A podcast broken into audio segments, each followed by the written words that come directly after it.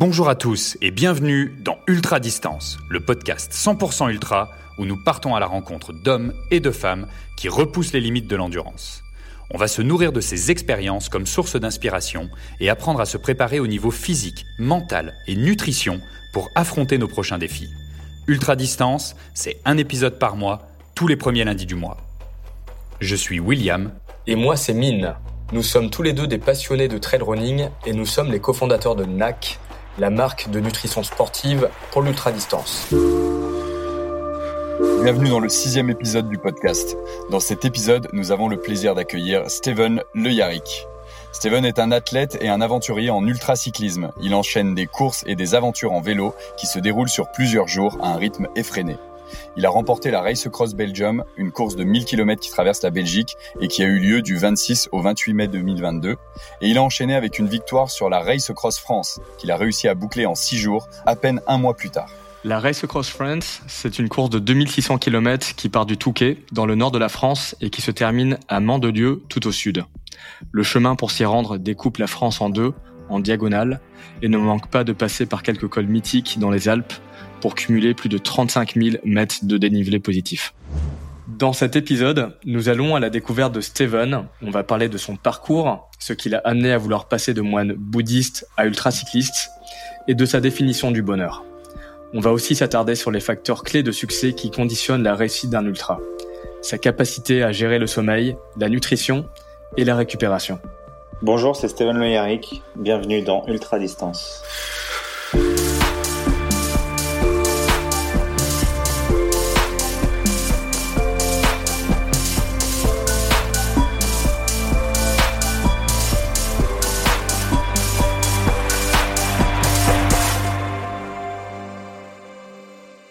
Salut Steven, bienvenue dans le podcast. Salut Steven. Salut, salut. On est, on est super content de t'avoir avec nous. T'es dans quel coin là en ce moment? Je suis dans le sud de la France, je suis à Grasse, donc un peu au-dessus de, Nice, Cannes, etc. Et puis euh, je prends quelques jours euh, chez un ami proche euh, pour récupérer de, de mes émotions passées, passées proches.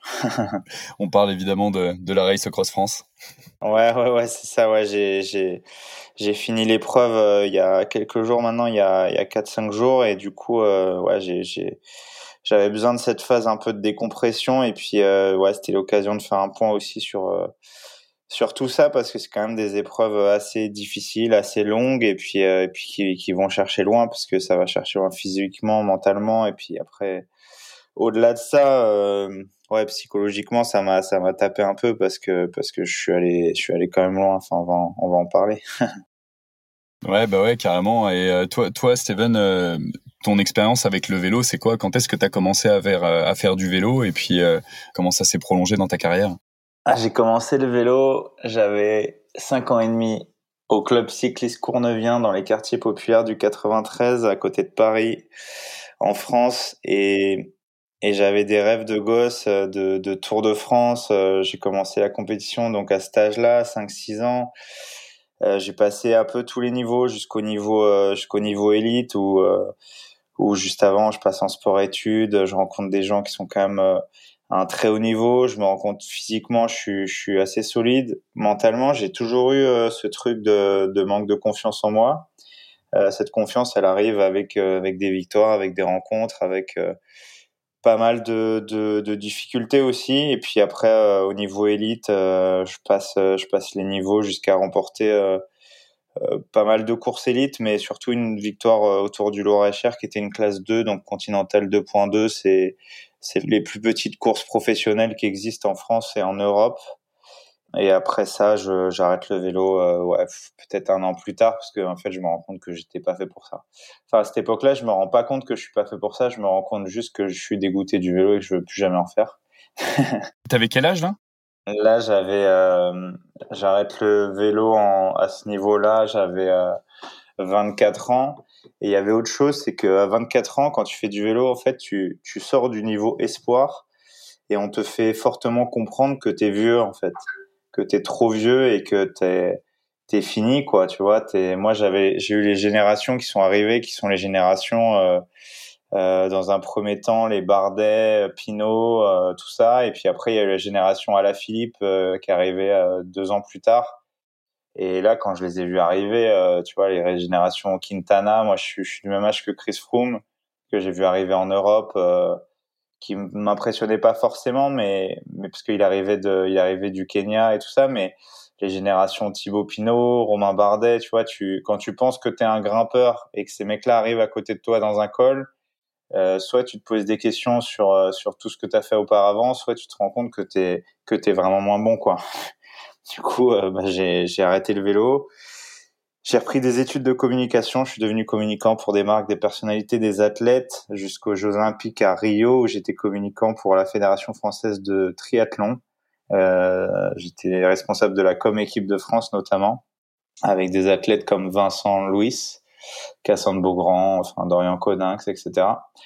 Et, euh, et après les Jeux, j'arrête tous mes points de contact avec le haut niveau parce que c'est, je me suis rendu compte là-bas que que ça me faisait du mal, quoi. Tu vois, c'était dur euh, ce haut niveau, cette performance exacerbée, et puis euh, et puis c'est ouais, c'est c'est la c'est la bataille, quoi. C'est la guerre, et puis et puis des, des vies qui, qui s'écroulent, tu vois, des, des Olympiades c'est 4 ans, des prépas c'est 4, 8, 12 ans. Et je voyais des, des gens passer qui, qui n'arriveraient jamais à faire une performance et puis, puis qui, qui maintenaient dans leur tête le, le rêve olympique, quoi. Et c'est, c'était dur. En fait, je me voyais, je me voyais à travers eux et, et voilà. Et du coup, je me casse au Népal. Juste après, je fais 120 jours euh, au Népal de l'humanitaire 20 euh, jours de méditation silencieuse euh, vipassana et je change de life quoi je change de vie et puis mmh. puis après il y a tout ce qui tout ce qui arrive derrière euh, avec une traversée de l'Himalaya d'est en ouest une des premières traversées de l'histoire en vélo et un enchaînement de projets juste j'avais pas envie de devenir aventurier je, je suis un aventureux j'aime j'aime juste m'aventurer et profiter de de notre belle planète et puis d'en faire euh, quelque chose, de transmettre quelque chose. Euh, et, aujourd'hui, c'est mon métier, c'est ma vie. C'était combien euh, de kilomètres cette traversée de l'Himalaya? L'Himalaya, le, Great Himalaya Trail, c'est 2000 km, 90 000 mètres de dénivelé positif. Donc à vélo et à pied, hein, 90 000 mètres, c'est c'est de l'alpinisme avec du avec un vélo, c'est c'est porter un vélo sur des glaciers, c'est des fois faire des très très longues descentes, faire des montées de jusqu'à j'ai monté une fois, c'était pas loin de 200 km, tu vois. Et des moments euh, extrêmement durs. Tout seul en autonomie. Ouais, après autonomie relative parce que parce que évidemment euh, tu as, des t'as des locaux sur la trace, t'as des t'as des lodges à des moments. Donc euh, en fait, il y a autonomie et autonomie. C'est difficile de parler d'autonomie dans le monde dans lequel on vit. Et je vois beaucoup ce truc-là d'autonomie, tu vois, ou de semi-autonomie. Quand les gens me disent ouais, t'as gagné la Race Cross France sans autonomie, bah en fait, il y a une boulangerie tous les 10 bornes, donc euh, évidemment que c'est de l'autonomie, mais c'est sûr que c'est plus d'autonomie qu'un gars qui a deux voitures derrière lui. C'est de l'autonomie avec une carte de crédit, quoi.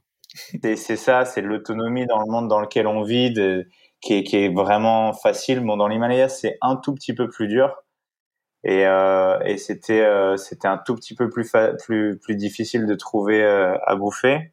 Mais euh, mais ouais j'ai vécu j'ai vécu un truc fort. J'ai j'ai voulu le faire avec un il y a un movie maker qui est venu une grande partie de la trace. Il m'a quitté à quelques jours de la fin. Après il est revenu juste pour l'arrivée mais il s'est blessé. Euh, il s'est blessé. Le, il y avait un Népalais aussi qui a passé une partie de la trace avec moi. Lui, il est retourné à Katmandou euh, deux fois. Il a pété son vélo. Il a été hospitalisé à la fin. Enfin, c'était c'était très dur en fait, psychologiquement et physiquement. Et on est tous un peu devenus barjots dans cette traversée, euh, moi y compris. Et voilà, j'ai mis 51 jours pour faire ça. Normalement, le Great Himalaya Trail, c'est entre 100 euh, et 170 jours. Souvent, c'est le voyage d'une vie, tu vois. Les gens, ils mettent, euh, ils se, ils se prennent un an pour le faire, ou deux ans, ou trois ans, et puis ils se le font, quoi. C'est quoi le profil de, de cette traversée-là, justement, en termes de nombre de kilomètres, de, de dénivelé, de, euh, tu sais, c'est quoi les stats qu'on regarde sur une telle traversée? Ouais, c'est ça. Je t'ai dit 90 000 de D+, bah, t'as des, des fois, t'as des Jeep Road, t'as des, t'as des routes de, de, de 4x4 qui sont, je sais pas, sur 2000, tu as peut-être 300 km de Jeep Road. Et après, tu as des singles euh, assez engagés, mais c'est des chemins de trekking, en fait. C'est des chemins de randonnée. Mais chemins de randonnée, euh, c'est pas les chemins de randonnée du camp de base de l'Everest, tu vois. C'est ou des Annapurna, on les a fait, mais ça c'était limite les, passages les plus faciles de la trace parce que bah, parce qu'il y a du passage, parce qu'il y a de l'argent, du coup euh, il y a des rénovations des chemins qui sont assez régulières et, euh, et les locaux peuvent vivre de ça quoi. Donc euh, donc c'est assez clean, mais il y a des régions où c'était très très compliqué, notamment le début autour de Kanchenjunga, donc euh, troisième sommet du monde.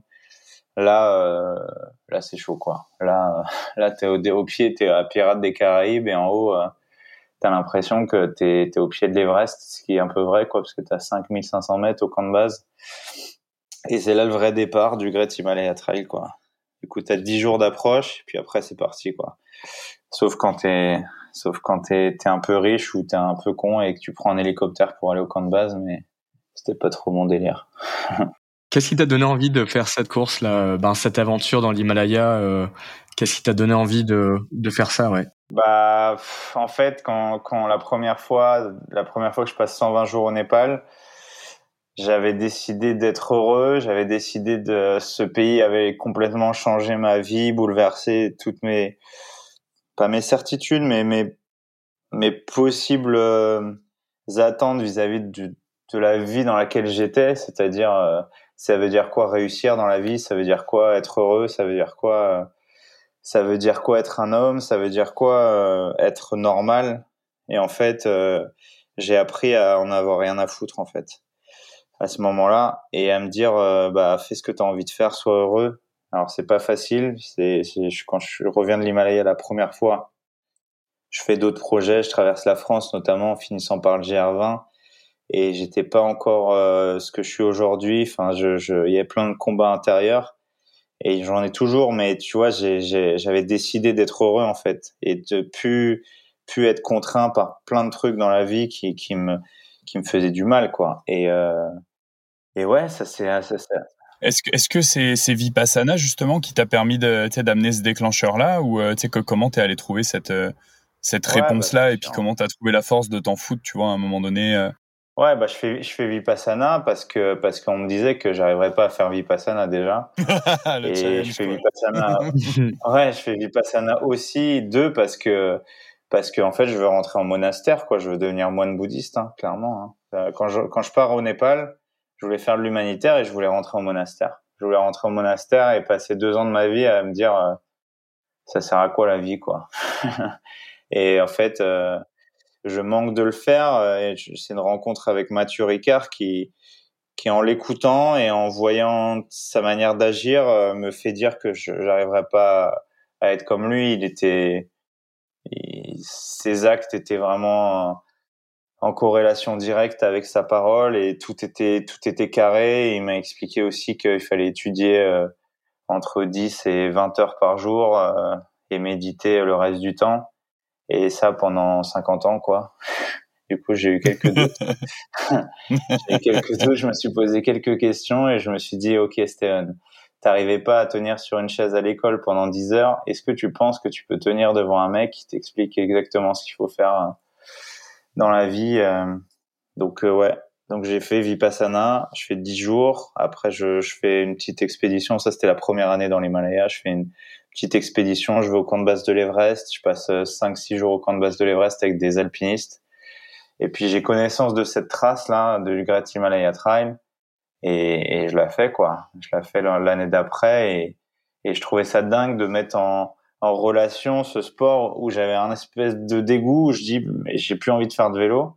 Et en fait ce pays qui a changé ma vie me permet de de reprendre de me rabibocher avec ma bicyclette tu vois et et de me dire euh, bah je vais le faire ça je vais faire ça sur une trace qui me fait rêver quoi traverser l'Himalaya c'est quand même assez assez dingue. Et on me disait que c'était impossible aussi. Et ça c'est en 2018 que tu as fait ça? Ouais ouais 2018 donc Himalaya d'est en ouest Kanchenjunga Ilsa donc ouais, Vipassana, ça a vraiment été un point de bascule. C'était un moment pivot parce que t'es passé vraiment du dégoût du vélo euh, à vraiment euh, euh, revenir avec plus d'énergie, plus de force, plus de passion pour aller faire de l'ultra distance. Ouais, j'avais de l'énergie, j'avais de la force, mais c'est pas le problème d'énergie ou de force, c'est la direction. Le problème des gens, c'est pas forcément l'énergie. Il y a plein de gens qui ont de l'énergie, de la force, mais quand il n'y a pas de sens dans ta vie, c'est hyper difficile d'aller chercher quelque chose qui t'amène quelque part, tu vois. En fait, c'est c'est le syndrome de, du, du, truc où tu tournes en rond tout le temps et, et que tu gueules sur les autres euh, parce qu'en fait juste t'es pas heureux. Parce que parce que juste il y a pas de sens dans ta life quoi. Tu sais même pas quitter tu sais même pas. Et, et, c'est le chemin d'une vie. Le seul truc c'est que moi j'en avais marre de pas savoir quoi. Et je dis pas que je sais aujourd'hui mais je sais je sais beaucoup mieux qui je suis où je veux aller et pourquoi et euh, et puis j'avais envie d'être moi-même quoi. Tu vois il y avait plein de choses dans ma vie qui me faisaient dire mais mec c'est pas ta vie quoi. C'est pas ta vie. J'étais avec une fille euh, qui qui m'aimait éperdument moi aussi mais je lui ai dit il faut que je fasse vipassana faut que je et elle comprenait pas. Elle me disait mais qu'est-ce que tu vas faire là-bas? Enfin Steven t'es pas fait pour ça. Tout le monde me disait mais t'es pas fait pour ça. Et en fait euh, je sais pas si on est fait pour quelque chose dans la vie. Moi je l'ai fait. Vipassana ça a simplifié des concepts dans ma tête ça m'a permis d'en mettre d'autres des, plus euh, des plus beaucoup ouais, des beaucoup plus simples et me dire euh, bah, en fait tu as le droit d'être heureux tu as le droit d'être toi-même et tu as le droit d'être bienveillant tu as le droit d'avoir une vie aussi simple et tu as le droit de dire non tu as le droit de, de, de ouais d'en avoir rien à foutre en fait.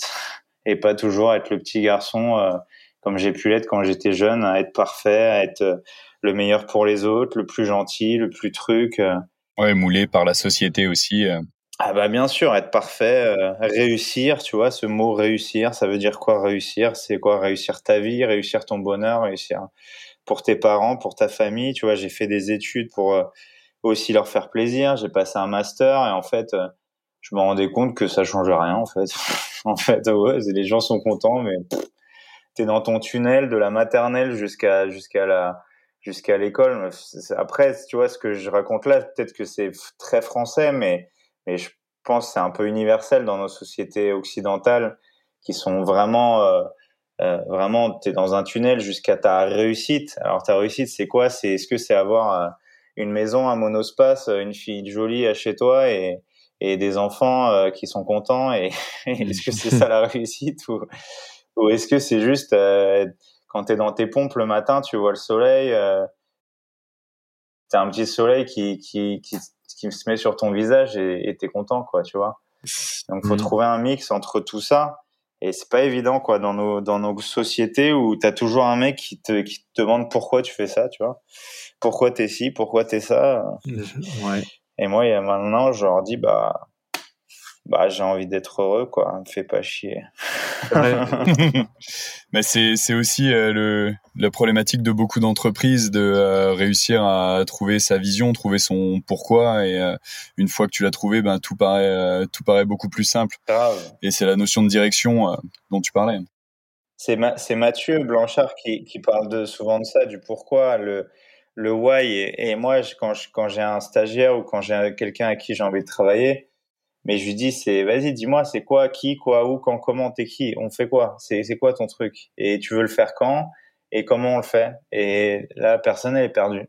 Euh, alors que c'est simple, mais en même temps, c'est ultra compliqué parce que euh, on est dans un monde où, en fait, on est dans un tunnel de gens qui apprennent des trucs dans des livres. Et quand tu leur demandes d'apprendre, enfin, d'apprendre en instantané des trucs, se débrouiller, se démerder, trouver des concepts, euh, créer des choses, tu vois, juste créer des choses moi, j'ai créé, j'ai créé ma manière de vivre. J'ai créé mon métier, tu vois. Et je trouve ça cool, en fait, d'avoir créé ça parce que je suis une micro-entreprise. J'ai gagné ma vie. Il y a des gens qui comprennent pas. Il y a des gens sur LinkedIn qui me posent une, cette question tous les mois ou tous les 15 jours. C'est quoi ton business model?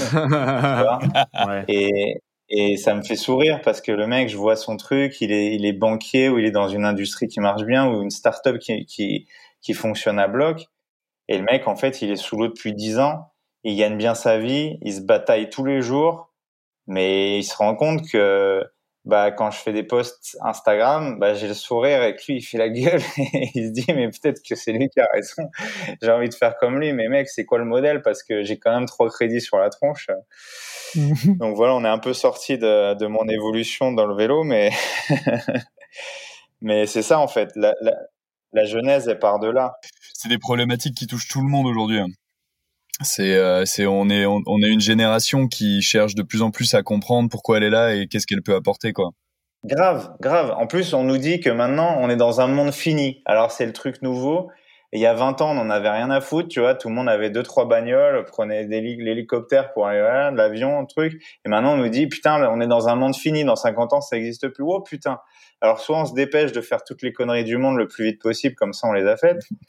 c'est, ça existe, hein, parce que je, je, je connais des, même des proches, hein, qui crament la vie, euh, notamment ma copine Perrine qui se dit, mais, eh, attends, on a perdu une heure de vie quand même, tu vois, elle est comme ça, vraiment. Et je le comprends ou soit il y a des gens qui, qui disent mais bah en fait c'est cool quoi qu'est-ce qu'on peut faire pour apporter à la société à, voilà après tu vois tu peux trouver un mix entre les deux vivre intensément et essayer d'apporter ta pierre à l'édifice du bien-être universel mais comme je dis toujours deux personnes malheureuses ça fait pas une personne heureuse tu vois alors que deux personnes heureuses ça fait deux personnes heureuses et ainsi de suite parce que si tu ajoutes des gens malheureux dans une société tu t'obtiendras jamais des, un cumul de gens euh, hyper épanouis, hyper heureux. Le pire, c'est quand tu vas faire du vélo, quoi. Là, on a été faire du vélo encore ce matin. Les gens sont déglingos, quoi. Ils sont dans leur life. Et, et, et si tu leur demandes pourquoi, ils vont te dire, bah, je vais au taf. Mais moi, je suis en train de taffer. Tu vois, je suis en train de travailler. Je, suis en train de travailler. Quand je m'entraîne, je, je, c'est mon travail. Mais pour eux, je suis en train de faire de la bicyclette et je suis le connard en vélo.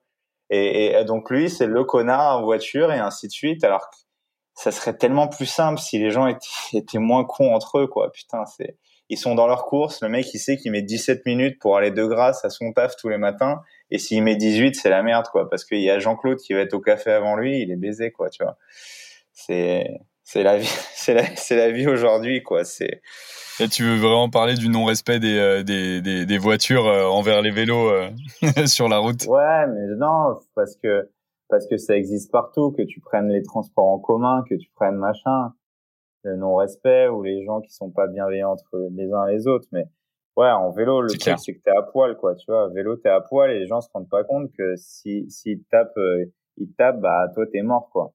Alors lui, il a niqué sa voiture, euh, il a perdu un peu d'argent et puis voilà, et puis il manque de peut-être d'aller en prison s'il s'est pas barré, mais ouais, ouais j'ai traversé la France une fois pour promouvoir la bienveillance cycliste automobiliste il y a quelques années, bah, en revenant de l'Himalaya, et j'ai failli me faire renverser au pied du Ventoux, quoi, par un mec qui voulait me buter, quoi. Qu'il en a tellement marre de voir des vélos toute l'année qu'il s'est dit, lui, je vais me le faire, quoi. Ouais.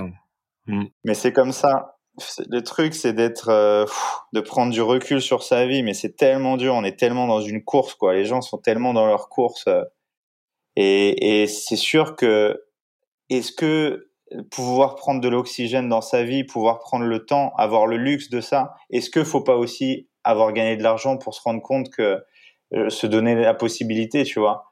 Parce que les gens qui sont sous l'eau, la tête sous l'eau toute la journée, c'est aussi beaucoup les gens qui font métro, boulot, dodo, quoi, tu vois et, et à eux, je peux pas leur dire, euh, eh, bah les gars, faut sauver la planète, quoi, tu vois. Bref, voilà, on est sorti du non, sujet. Mais faut sortir du, sortir du quotidien, c'est sûr. c'est sûr. Et puis euh, aller dehors, faire du sport, euh, s'aérer, euh, s'oxygéner, déconnecter. Et je pense que si tout le monde faisait ça, ça pourrait potentiellement déjà régler plein de problèmes. Ouais, mais tu vois, les gens qui prennent qui prennent le RER e tous les matins à 4h30 et qui mm. reviennent le soir à 20h, mm. je vais pas lui dire bah mec, va dans la forêt, connecte-toi aux arbres, euh, marche pieds nus dans la pelouse, ça va te faire du bien. le gars, il est déjà en galère pour faire les courses pour ses enfants. Euh, c'est con, mais ça a été toute mon enfance, tu vois. Je, je, pouvais pas dire à ma mère, euh, et je lui dis aujourd'hui, tu vois, mais je pouvais pas lui dire, bah, tu devrais te balader dans l'herbe, va marcher un peu dans la forêt.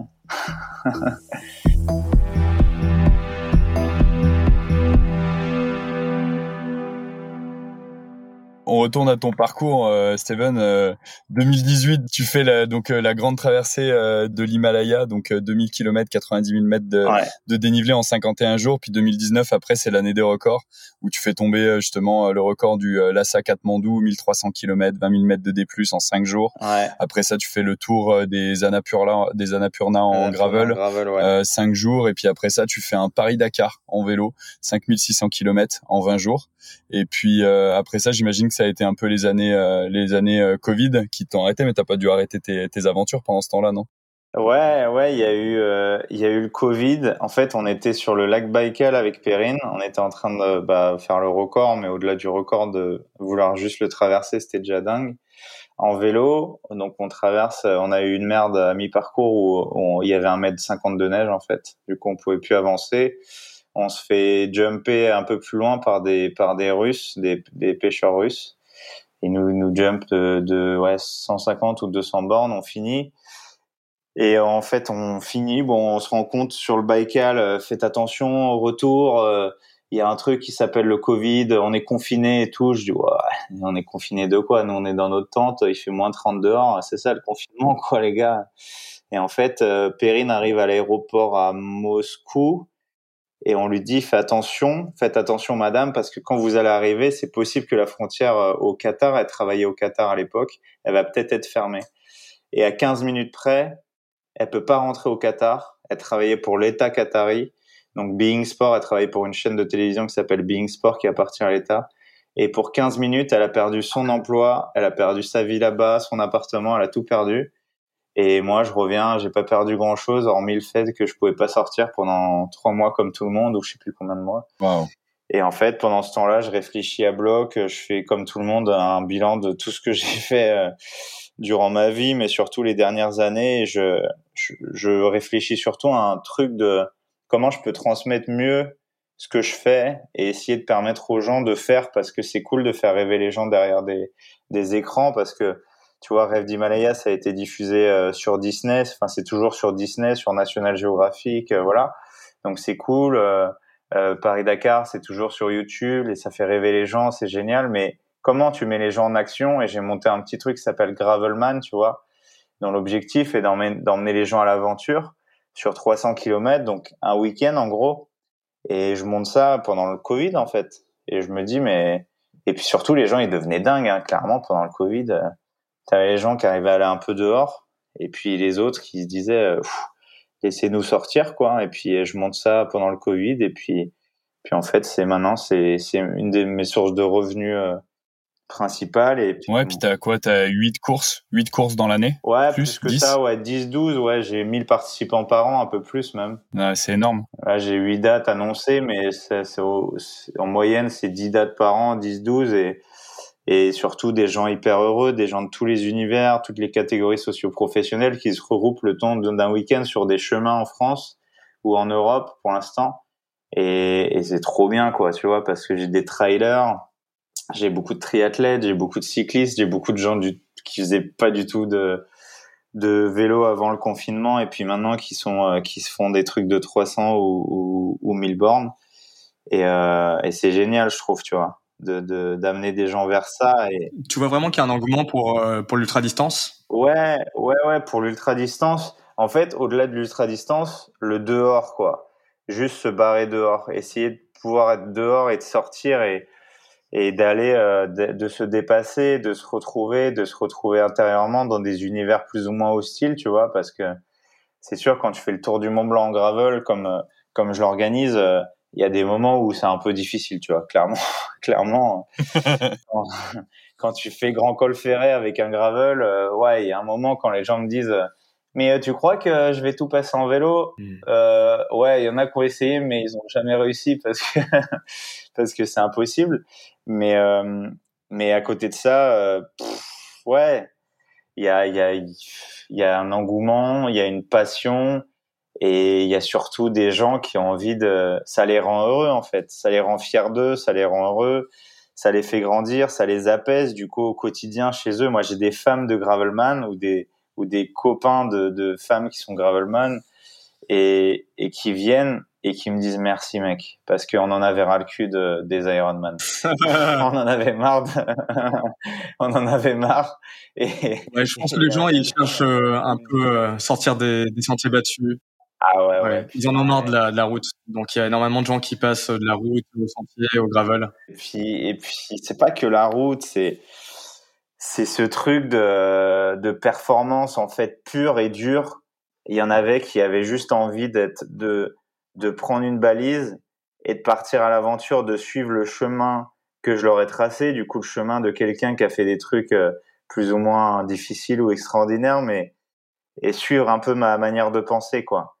Et soit tu l'acceptes, soit tu l'acceptes pas. J'ai eu des abandons, des gens en colère, des gens qui me disent mais c'est pas du gravel, mais c'est trop dur, mais c'est trop engagé.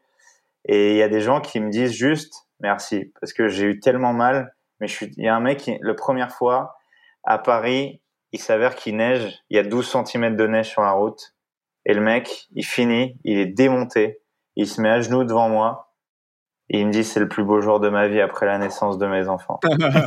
et là, mon gars, tu vois, t'es comme ça, tu dis bah t'as quand même un peu de neige sur le bout du nez, euh, enlève-la déjà pour, pour réfléchir, mais mec, euh, je sais pas, tu sais, je savais pas quoi lui dire. Et en fait, maintenant, je suis addict à ça, je suis addict aux histoires de vie de ces gens parce que c'est leurs histoires. Évidemment, elle est, elle est reliée à la mienne maintenant. Il y en a qui sont vraiment fans de, de, de ce que je fais, de, de ces Gravelman.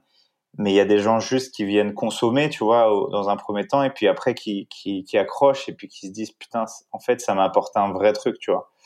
J'ai une jeune fille qui est une polytechnicienne, tu vois, qui est donc surdiplômée, et elle me dit, en fait, c'est beaucoup moins cher que le psychologue ou que le psychiatre, et ça m'apporte mille fois plus, quoi. Mais c'est exactement ce que j'allais dire c'est ultra corrélé avec euh, tout ce que t'expliquais au début, tu vois, dans la recherche de soi, la recherche de sa personnalité, et je, trouve que c'est un trait de caractère commun à toutes les personnes qui se lancent dans des euh, dans des ultras, que ce soit à vélo ou que ce soit à pied. Euh, T'as une vraie recherche de euh, de toi-même, de ce qui te rend heureux, de de voilà de de de, de réflexion qui est plus facile à faire quand t'es tout seul dans la nature et puis que t'as t'as pas d'autres divertissements ou d'autres choses pour te sortir de cette de cette réflexion là. Et, et je pense que bah, ben, pour toutes les personnes, tu vois, qui veulent euh, qui veulent essayer d'aller toucher ça du doigt, bah c'est c'est une super belle expérience de commencer avec un gravelman et puis euh, de se lancer un défi, de se lancer sur une épreuve pour euh, essayer d'aller apprendre à se connaître, de se mettre dans une situation d'inconfort, dans une société trop confortable, quoi. Donc c'est sûr que beaucoup de personnes se redécouvrent. Ouais, après tu l'acceptes ou pas, tu vois. Tu l'acceptes ou pas. Il y en a qui le refusent et qui me disent mais mais pourquoi tu, tu fais si dur et tout ça? Et des fois c'est pas que c'est dur, c'est que le mec a tellement j'ai pris l'exemple d'Ironman, mais c'est d'autres choses ou l'étape du tour, machin. C'est des épreuves qui sont vachement barriérées, tu vois. Tu, sais combien il y a de kilomètres, de D+, de machin. Tu sais qu'il va pas y avoir un caillou sur la route. Il va y en avoir un petit peu, mais ça va pas être gravelman. Des fois, j'ai des arbres qui font, ils sont à un mètre du sol et tu dois passer le vélo par-dessus. Et des fois, ça dure 15 bandes comme ça parce qu'il y a eu une tempête il y a trois jours. Et oui, je vais pas avec une tronçonneuse pour enlever les arbres, tu vois. Et le gars qui arrive là, qui est pas prêt, et c'est apprendre les temps longs aussi, tu vois. Apprendre que tu peux aller à 3 km heure avec un vélo. Et ça, c'est horrible. Parce que quand tu crois que tu es un champion du monde de la bicyclette et que tu roules à 30 km heure toute ta vie, et là, tu arrives, tu es à 3, tu fais ton calcul, tu pensais arriver à 22 heures. Et en fait, tu vas peut-être arriver que le lendemain à midi. mais c'est ton orgueil qui prend un coup. C'est terrible. Ou bien tu te dis, mais en fait, il a raison. On s'en fout en fait du temps, tu vois, parce que tu peux pas, tu, peux, il y a pas de timing.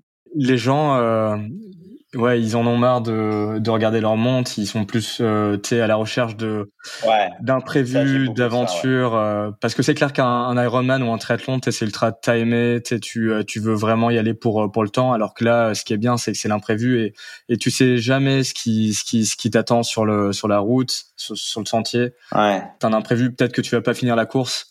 Et les et les gens sont à la recherche de de ça, tu penses? Ouais, ils sont à la recherche, mais en même temps avec un rejet total parce que tu sais, on a été éduqué là-dedans. C'est est-ce que c'est normal, tu vois et, Tu vois, ils, cherchent quoi, ils se disent mais est-ce que c'est normal Ça fait 30 minutes que je suis en train de pousser le vélo. Est-ce que je suis pas perdu quoi? Et je leur dis non, c'est la trace. Et là ils se disent ah ouais, le gars est vraiment un salopard quoi. Et, et je leur dis non, sauf que moi là, je passe en vélo. Ils vont t'en vouloir à mort à la fin. Ouais, et non, je leur explique juste que moi je passe en vélo. Tu vois, c'est comme quand il y a une bosse qui est hyper dure pour un ultra trailer qui arrive, le mec, il pense qu'il est en super forme et tout, et, et tu lui expliques que Mathieu Blanchard ou Kylian Jornet, là, ils sont passés, ils étaient à 13-14 km heure. Et là, tu dis, OK, ah ouais, là, il y a un petit gap. tu vois, c'est ça le truc, c'est, c'est amener les gens vers ta manière de, de réfléchir le vélo. Moi, le vélo, c'est c'est mon compagnon en fait, c'est mon compagnon depuis toujours, c'est celui qui a qui m'a forgé, il m'a abîmé des fois, il m'a appris des choses, il m'a amené dans des endroits extraordinaires, il m'a permis de sortir à des moments de de ma banlieue dans laquelle j'étais, il m'a fait connaître des gens exceptionnels, des paysages hors du commun, traverser des pays, des continents. Je, des fois, il m'a fait super mal, mais au fond du fond, il m'a fait vivre des choses de dingue, tu vois. Et ça, je veux le transmettre aux gens parce que ça, en fait, un vélo, ça coûte rien. Une fois que tu es sur ton vélo, tu t'es libre, quoi. C'est ça, en fait, qui est, qui est dur à accepter pour les gens aussi, c'est qu'ils se rendent compte que, en fait, dans leur vie, ils sont pas putain de libres, quoi. Mhm. Ouais. Des fois, quand ils s'en rendent compte sur Gravelman, bah, il y a des mecs qui ont arrêté de bosser, quoi. Clairement. J'en ai pas mal qui ont, qui ont cha- changé de job, qui ont changé de vie ou de manière de réfléchir. Bon, le Covid a vachement aidé, tu vois, mais, mais je, ouais, je trouve ça génial, en fait. C'est aller dans une autre direction. Je sais pas si c'est la bonne direction, mais en tout cas dans une autre direction. Incroyable. Ouais, c'est vraiment des expériences transformatives Mm. comme euh, comme tu as Mm. pu le vivre et comme tu le dis, c'est des, des expériences maintenant qui sont reliées euh, à si tu, toi. si tu l'acceptes. Parce qu'il y en a qui font l'UTMB, ils vont être à côté de toi, ils n'ont pas vécu la même course, quoi. On peut faire la transition sur Race Cross France, mais là, j'ai doublé des gens sur Race Cross France. Ils n'étaient pas dans la même course que moi, quoi. Le gars, il était en train de me poser la question, euh, est-ce que tu rentres à Lyon? Est-ce que tu peux me ramener? Est-ce que, et en fait, j'étais en train de me dire, j'ai fait 2200 km pour que le gars, il me dise à 300 bandes de l'arrivée, est-ce que tu peux me ramener à Lyon, tu vois? En fait, j'en avais rien à faire de rentrer à Lyon. Moi, je voulais juste arriver à Mandelieu et à me dire, tu l'as fait, quoi. Tu vois, le reste, la vie d'après, d'avant, ça n'existe pas quand je suis dans ce truc-là, même dans mes aventures. Le reste, je m'en fous. Ce qui compte, c'est moi, ma relation avec les gens, transmettre, leur donner envie de faire, leur donner envie de rêver, de réaliser des choses. Mais le reste, euh, j'en ai rien à foutre de si, si j'ai perdu les clés de ma bagnole ou moi. Pour euh, pour transitionner avec euh, le race across France, donc donc outre les courses que tu organises, Gravelman, etc. Mm. Donc tu as fait le race across Belgium qui était un 1000 km Ouais. Euh, et puis après, tu as enchaîné euh, Ouais. direct avec le Race euh, Across France, donc qui est 2600 km. Tu as fini premier, donc euh, 2600 km, 35 000 mètres de dénivelé. Pour les auditeurs qui nous écoutent, euh, est-ce que tu peux nous en dire plus sur ce concept? Bah c'est beaucoup déjà. non mais ouais c'est c'est c'est- pour moi tu vois c'est j'avais envie de faire ça en fait j'avais promis à l'organisateur Arnaud Manzanini qui je lui avais dit le jour moi je viens du nord de la France je viens je suis breton et, j'ai été élevé un peu euh, beaucoup quand même euh, à côté de, en région parisienne et un peu partout en France mais pour moi la route des vacances c'est d'aller vers le sud, bordel, quoi. C'est pas d'aller vers le nord. Et sa trace, historiquement, elle faisait euh, Mandelieu-la-Napoule, donc Cannes, quoi, jusqu'à Haut-Touquet. Donc, euh, tu veux, donc le nord, quoi, Nord-Pas-de-Calais. Et, et Tu moi, dans dit, ma je la veux tête- dans l'autre sens. ah ouais, je dis putain, si tu changes le sens, je viens quoi. Et il a changé le sens et il a rajouté des cols. Et pas des moindres, avec le glandon, avec des, des, des variantes un peu costauds, donc trois, quatre cols un peu durs. Il y a le Mont Ventoux, Garivier, Alpe d'Huez, la Colombière aussi. le col du Galibier. Ouais, euh, par Sarenne qui est, qui est encore plus dur.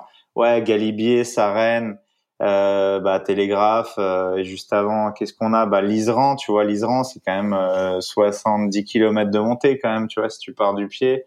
Euh, Cormet-Roseland, les saisies, euh, Mégève, euh, la Colombière, qui est l'un des premiers qu'on monte. Tu vois, t'enchaînes tout ça, en fait, t'as ce bloc-là central qui est les Alpes, qui est monumental, comme je dis souvent en rigolant, ostentatoire, qui, qui, fait, qui fait bien mal et tu, tu flippes de ça. Et du coup, tu pars du nord. Là, du coup, on est parti du Touquet et ça part dans, le- dans le niveau dans lequel je suis très très vite. Ça part aussi vite que que que peut l'être euh, certains triathlons de, de longue distance. C'est-à-dire que les premiers ont fait 38 de moyenne, je crois, dans les deux premières heures. Et, euh, et nous, on moi, je dois faire 35, 36. Après, j'ai ralenti un peu, mais et tu sais que tu pars pour Sur un vélo qui est 2600. chargé en plus, quoi. Sur un vélo qui est un peu chargé, bon, il y a deux, trois drop bags, euh, trois CP où tu peux laisser des affaires, laisser un peu de ravito. Moi, c'est ce que je faisais. T'anticipes tes vêtements, tu vois. Par exemple, tu prends pas les mêmes vêtements, évidemment, pour passer l'Iseran que, que pour le sud de la France. Même si le Ventoux, ça pouvait, parce qu'on finit par le Ventoux euh, avant de descendre dans le sud. Et euh, ouais, j'ai, Mm. Je m'étais tablé. euh, je pense que moi, je me table toujours euh, sur le record. Tu vois, je me, je me dis bon, bah le record dans l'autre sens, c'était ça, euh, détenu par Omar Di Felice, un garçon italien que je connais très bien. Mais en fait, ce sens-là, il était plus dur et il y avait plus de cols, plus de trucs. Et euh, dans les premières 24 heures, euh, je fais, je sais plus, c'est 636 ou 667 kilomètres. Donc c'est parti assez vite. Ça, c'est énorme. Solide. Et ça, ouais, ça part fort, quoi. Tu vois, tu, tu passes, euh, tu, tu traverses, euh, tu fais Nord-Pas-de-Calais, Normandie, Bretagne, et puis après ça enchaîne, ça enchaîne après par le centre de la France, tu vois, Nevers, machin truc, tu vas chercher Guignon, tu vas chercher au-dessus de Lyon, et puis après ça, ça arrive dans les Alpes assez vite.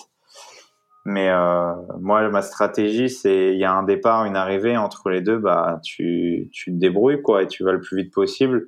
Et j'ai dormi euh, 10, un peu plus de 10, on va dire 12 fois 5 minutes sur ces 6 jours et deux nappes, un peu deux, deux, deux siestes un peu plus grosses, euh, un peu plus de 20 minutes, je pense. Mais c'est les seuls moments où j'ai dormi pendant ces 6 jours. Quoi. Donc, j'ai dormi 2 euh, heures euh, deux heures en six J'ai dormi un peu moins de deux heures, je pense, ouais. Donc, comment ça se passe? Tu, tu le mets sur le teco? J'ai 20 heures de pause euh, sur, euh, sur 135. Euh, tu le mets sur le teco, tu mets une alarme, 5 minutes, et boum, tu, tu repars, quoi. Ouais, ouais, c'est exactement ça. Je me jette par terre sur le côté, je mets une alarme, je mets deux alarmes, une à 5, une à 7, et je me mets sur le côté un peu en sécurité, je pose mon vélo, j'éteins aucune lampe si c'est la nuit. Si c'est le jour, voilà, je me mets dans un côté où où il n'y a pas forcément de lumière et puis soit je me mets un bandeau sur les yeux, soit je le mets pas parce que au bout de clairement au bout de trois jours quand t'as pas dormi, euh, que tu mettes un bandeau ou pas, t'es défoncé quoi. Et euh, et puis voilà, et puis tu te reposes si tu peux, si tu y arrives. Est-ce que ces micro-siestes, tu les prends à des moments timés ou est-ce que vraiment c'est tu pousses la machine à bout et quand t'en peux plus, euh, non, tu prends une sieste? Ah ouais ouais bah de toute façon souvent c'est rarement le jour, hein, sauf sur les derniers jours où où j'ai fait ça le jour, euh, genre à Gréoux-les-Bains, pas très loin du Ventoux aussi, où j'ai où j'ai où je sentais que bon j'avais 70 ou 80 km d'avance, du coup j'ai je me suis permis de faire des, des petites siestes de, de, de 5-7 minutes, euh, voilà, plein après-midi. Mais sinon, c'est souvent la nuit, quoi. Parce que je pars mmh. du principe que, euh, bah, du moment que tu avances, tu, tu vas toujours plus vite qu'un gars qui est, qui, est, qui est en train de dormir, quoi. Est-ce que tu es le seul à avoir une stratégie avec aussi peu de sommeil ou est-ce que c'est courant dans tous les, euh, les personnes qui font, le, qui font la course? Mmh, Non, le meilleur du monde, Sofiane Seili, il est un peu comme moi. Mais je sais pas s'il fait des 5 minutes, Sofiane. Sofiane, lui, il a une autre stratégie, c'est-à-dire que déjà, lui, il pousse euh, entre 70 et 80 heures sans dormir. C'est un des seuls au monde à pouvoir faire ça. Euh, et après, il dort, euh, il essaie de dormir dans des lieux chauds et fixes s'il peut et il pousse au max à chaque fois. Hôtel, douche, il change toutes ses fringues, il les lave et tout ça, et après il repart à neuf. Et voilà. Et Hayden, James Hayden, qui a gagné deux fois la Transcontinental Race, lui, je crois que c'est, lui, c'est tous les 70 heures. Lui, toutes les 70 heures, il fait un gros bloc, ouais. Donc voilà, il y en a un autre, c'est 45 heures, quoi. Je sais plus qui c'est, c'est 45 heures. Après, Lyle Wilcox, ça fait au feeling, je crois. Mm.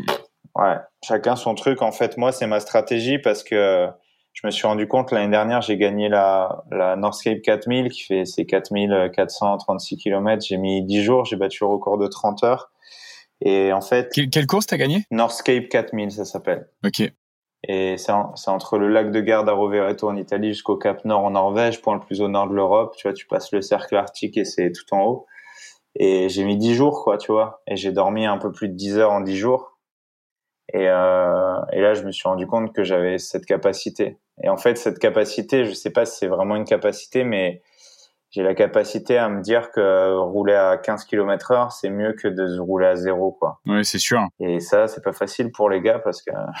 Tu travailles ça pour pour réussir à le faire ou c'est euh, c'est c'est tu penses que t'as. Bah, je le fais en course, quoi. Ouais, tu le fais en course, mais à l'entraînement. Euh... Après, je fais des Rocco Gravelman ou une ou deux fois. L'année dernière, beaucoup plus, mais on va dire 4-5 fois par an, je me mets des séances euh, entre 300 et 500 bornes où je fais des gros trucs un peu engagés, des fois en montagne, où tu peux pas trop jouer, quoi. Tu vois, si, si t'es la nuit et tout ça, vaut mieux être lucide. Et dans ces cas-là, vaut mieux dormir 5 minutes et repartir et, et tu vois si tu gagnes du temps. Donc, euh, j'ai testé pas mal de, de variantes de, de ce sommeil-là, tu vois, des trucs de 15, euh, et je me suis rendu compte que je dorme 15, 30 ou 25 ou 6, 60 minutes, tu gagnes. Mais euh, 30 minutes, j'étais dans le gaz, 60, j'étais décapité, tu vois. Ou 60, c'est presque une nuit, tu vois, pour moi. Et 5 minutes, euh, en fait, c'est juste un reset du cerveau, quoi. C'est juste, tu commences à t'endormir, bam, ton réveil, il sonne, et tu repars. Mais des fois, je me réveille au bout d'une minute 40 et je repars. Hein des fois, je repars, tu vois, et instinctivement, une fois, je repars, une fois pendant Race Cross France, là, je suis reparti à bloc au bout d'une minute 40 et en fait, je suis reparti dans le mauvais sens. heureusement qu'il y avait des gars du 1000 km que j'ai croisés parce que sinon, je pense que je serais retourné à Paris, quoi. je suis reparti, je dis, oh bordel, et je voyais des lumières en face et tout, et je dis, mais qu'est-ce qu'ils foutent dans le mauvais sens, quoi. Mhm. Et en fait, c'était moi. Mais c'est pas la première fois que ça m'arrive. Et du coup, en 5 minutes, euh, tu arrives à, à reset et à repartir, euh, enfin, à, recharger un peu les batteries et, euh, ouais. Et là, tu peux ranquiller sur, sur encore une longue période à pousser sur les pédales, quoi. Ouais, après, quand je suis vraiment mort, je fais des 5 minutes presque toutes les heures, quoi. Parce que quand je suis vraiment mort, en fait, je calcule simple, hein. Un gars qui s'arrête 3 heures dormir, même si je fais 10 fois 5 minutes, tu vois, pendant 10 heures, donc plus qu'une nuit, hein, si je fais 10 fois 5 minutes, j'ai gagné du temps encore sur lui, quoi, en sommeil.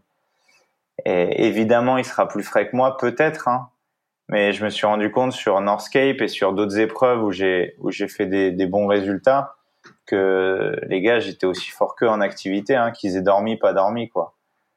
Après les deux derniers jours là sur euh, sur la course, j'étais j'étais mort, quoi. Clairement, c'était dur, quoi. Quand t'as des gens qui te doublent ah, tu te dis, euh, ouais, t'arrives pas à prendre les roues. Il y a des gens qui sont venus me, me rejoindre sur la route et tout. Ils se rendaient pas compte à quel point j'étais mort. Tu vois, dans le Ventoux, j'étais à un moment en dessous des 6 km heure, quoi. Quand tu sais que ça fait 24 km, tu, tu réfléchis, quoi. Et je t'ai déjà entendu parler de d'auto-hypnose et tout. Euh, Est-ce que justement tu, tu, tu, travailles certaines techniques pour euh, arriver à récupérer d'une manière ou d'une autre quand tu pédales ou justement quand, quand tu dors pour avoir une capacité à mieux récupérer dans ton sommeil ou... Euh? Ouais, je le fais sur le vélo. Bon, je le fais. Je fais aussi. En fait, c'est comme des méditations. Hein. Tu sais, quand tu dors 5 minutes, c'est rien d'autre que d'une méditation. Après, si tu pars dans ton sommeil et que le réveil il te réveille, bon, c'est comme ça, mais t'es parti, quoi, tu vois. T'es parti. Et l'auto-hypnose, euh, ouais, il y a un peu de ça. Après, j'ai calmé un peu parce que sur l'Italy Divide où je fais deux il y a deux mois là, je fais deuxième, une course euh, pareil de 1000, 3400 km en cinq jours, très très difficile mmh. physiquement, du VTT et tout ça. Euh, toi, t'as fait l'Italy Divide, la, la, Race Cross Belgium et puis là la, la, Race Cross France en trois mois. Ouais, juste avant le marathon des sables, ouais. Ouais. Est-ce que tu peux expliquer un peu plus en détail pour nos auditeurs, euh, c'est quoi l'auto-hypnose là quand tu es sur ton vélo? Ah, l'auto-hypnose, bah, en fait, c'est simple, c'est que j'essaie de, j'essaie de me, de me permettre d'être dans un espèce de, de semi-sommeil, tu vois, un espèce de truc d'apaisement, de semi-sommeil qui est dangereux parce qu'il est presque naturel quand tu fais de l'ultra euh, quand tu es à pied, par exemple, en randonnée, tu peux le faire, c'est assez facile en montée, mais tu peux, si tu le fais en descente, c'est dangereux. Et le problème sur l'Italy Divide, c'est que je l'ai fait, je venais de dormir et je, sentais que j'avais pas assez dormi et j'ai dit bon, je vais, je vais essayer d'activer quelque chose. Et je suis rentré dans un jeu à la con, c'est-à-dire que essayé de fermer les yeux le plus longtemps possible. Et, et à un moment, j'ai pas rouvert les yeux, quoi. Et, et je me suis retrouvé par terre dans un arbre et c'est moins drôle parce que tu, tu te dis euh, merde quoi. Tu là je me suis fait peur. Je vois j'avais le visage tout griffé et tout ça et je me suis dit bon Steven là t'as as cramé une vie t'en restes deux euh, qu'est-ce qu'on en fait quoi? Et et euh, ouais fais gaffe quoi parce que la prochaine fois peut-être qu'il y aura 700 mètres de vide et donc là je me suis bien calmé. D'ailleurs c'est c'est pas une des raisons pour lesquelles j'ai pas gagné la course mais pas loin parce que j'ai j'ai pas pris, j'ai, enfin, j'ai pas pris les risques que, j'ai pris, par exemple, sur la Race Cross France là. Mais euh, ouais, quand tu dors pas, euh, t'as des, t'as des, en fait, t'as des états de déformation de la réalité qui sont hyper dangereux. Par exemple, sur cette Race Cross Italie, euh, le, à la dernière nuit, j'arrive dans un café où, enfin, vous êtes déjà allé en Italie peut-être, mais c'est des passionnés profonds de café, mais c'est sanguin quoi. Et le mec, je lui dis, je veux un litre de café dans un bidon, quoi. Et il me regarde et il explose, quoi. J'ai cru qu'il allait me tuer. T'as mis une claque. ah ouais, du coup, j'ai repris, j'ai réussi à avoir 500 millilitres. Je lui ai demandé 4 americano, qui, qui c'est déjà compliqué pour eux de, le faire. Il me l'a fait, j'ai dilué avec de l'eau et je fais la nuit. J'étais à Vérone et on arrive dans une forêt. Sans te mentir, je ne saurais rien te dire de cette forêt je croyais que pour moi dans ma tête, je croyais que j'étais dans un labyrinthe et que je pourrais jamais en sortir. Et je savais plus si j'étais en séjour d'itinérance avec des gens que j'emmenais, des gravelman, et je parlais au gars comme ça. Ah, vas-y, suis, vas-y, reste bien dans la roue et tout ça. Et je parlais tout seul et j'étais tout seul. J'étais tout seul et à un moment, je fais une power nap de 5 minutes. Je me réveille en sursaut, j'avais le portable sur le torse, j'ai toujours le portable là quand je, dors. Et je me réveille en sursaut, le portable part à 3 mètres. Et je dis putain, je me suis fait voler mon téléphone et tout. Et en fait, c'était ma connerie, tu vois. Et mon téléphone, il était là, ça a duré 10 minutes, la scène, mais horrible. Et en fait, quand je finis la course, le vainqueur, il me dit qu'il a eu exactement la même chose. Parce que j'étais dans une réalité parallèle, hein, qui n'était pas la mienne, mais qui est très dangereuse et qui est très utilisée euh, dans certains hôpitaux psychiatriques, qui t'amène dans des, dans des réalités, euh, en fait, des réalités parallèles qui te permettent de comprendre des choses. Et ça, c'est de l'auto-hypnose, par exemple. Mais il vaut mieux l'utiliser de la bonne manière parce que si tu es dans le labyrinthe dans lequel j'étais, moi, en fait, ça, c'est des problèmes d'enfance où, je me disais, j'arriverai jamais à m'en sortir. Et ce problème-là, de je suis dans un labyrinthe, je vais pas m'en sortir, c'est un truc d'enfance qui est ressorti à ce moment-là et il fallait pas que ça ressorte là. Quoi. Et sans te mentir, je te promets, quand tu vois les arbres comme ça et tu vois que ça tourne à gauche et que tu crois que tu es vraiment dans un labyrinthe, que tu es déjà passé 15 fois, et tu deviens fou, mon gars. Heureusement que j'ai la trace sur mon Garmin, sinon j'aurais pas cru que j'étais dans la course. Hein et envoyé des messages à ma copine. Ouais, c'est la seule chose qui te ramène à la réalité, quoi. J'ai envoyé un message à Perrine et je lui fais un vocal et je lui dis, je te promets, je suis dans un labyrinthe. Elle me dit, Steven, je dis, je suis où? Je suis, je fais quoi? Pourquoi? Elle me dit, tu vois, je rigole là, mais j'ai les larmes aux yeux parce que je m'en veux d'avoir fait ça, mais je dis, il faut que tu me sauves la vie. Je lui dis, dis-moi où je suis, pourquoi? Et elle me dit, Steven, t'es dans l'Italie Divide, t'es deuxième, ça se passe bien, t'es en train de revenir sur le premier, mais s'il te plaît, mon amour, fais vraiment attention à ce que tu fais. Et je lui dis, je te promets, je suis à côté du vélo. De toute façon, il a marqué 3,5 km heure, t'inquiète pas. et j'allais à 3 à l'heure, quoi. Et devant, il allait à 3, il allait pareil à 3 km heure. Et en fait, on s'est rendu compte tous les deux que c'était un chantier, en fait. C'était des chemins de trekking, de randonnée.